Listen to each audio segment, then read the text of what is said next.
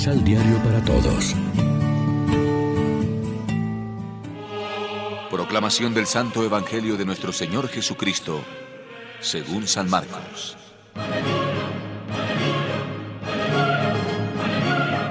Por último, Jesús se apareció a los once discípulos cuando estaban comiendo. Jesús los reprendió por su falta de fe y su porfía en no creer a los que lo habían visto resucitado. Y les dijo, Vayan por todo el mundo y anuncien la buena nueva a toda la creación. El que crea y se bautice se salvará.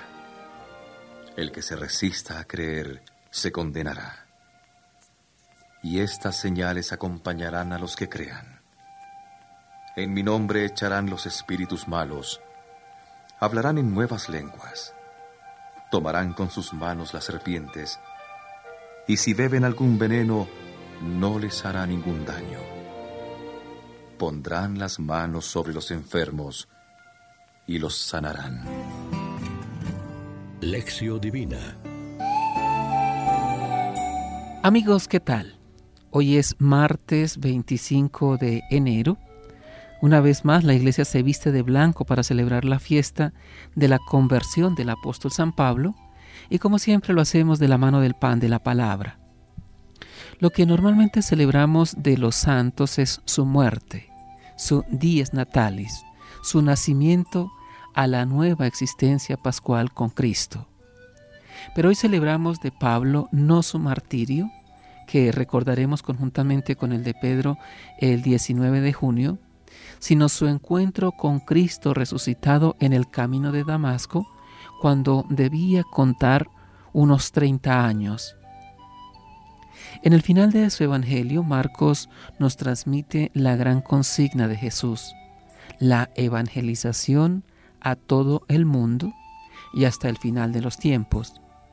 Consigna muy oportuna cuando estamos celebrando la vocación de un apóstol tan admirable como San Pablo. La misión es para toda la comunidad cristiana. Los apóstoles en primer lugar, y entre ellos Pablo, a título especial, aunque no fuera de los doce primeros, cumplieron con heroica generosidad este encargo de anunciar la buena noticia de Cristo Jesús. La fiesta de hoy nos invita a convertirnos también nosotros en nuestros caminos de seguimiento de Jesús. En la oración del día pedimos, concédenos caminar hacia ti, siguiendo ese ejemplo, y ser ante el mundo testigos de la verdad. Reflexionemos. ¿Qué sentimientos nos inspira la vida del apóstol San Pablo y qué enseñanza práctica nos sugiere para vivir según Cristo? Oremos juntos. Te bendecimos Jesús por la gran misericordia concedida a San Pablo al cambiarlo de terrible perseguidor en ardiente apóstol de la Iglesia.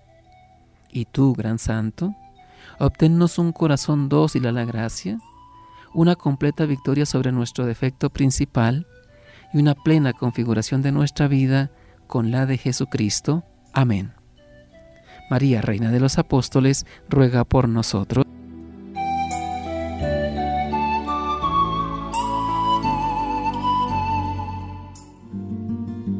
Complementa los ocho pasos de la Alexio Divina adquiriendo el emisal Pan de la Palabra en Librería San Pablo o distribuidores. Más información www.sanpablo.co Pan de la Palabra. Vive la reflexión.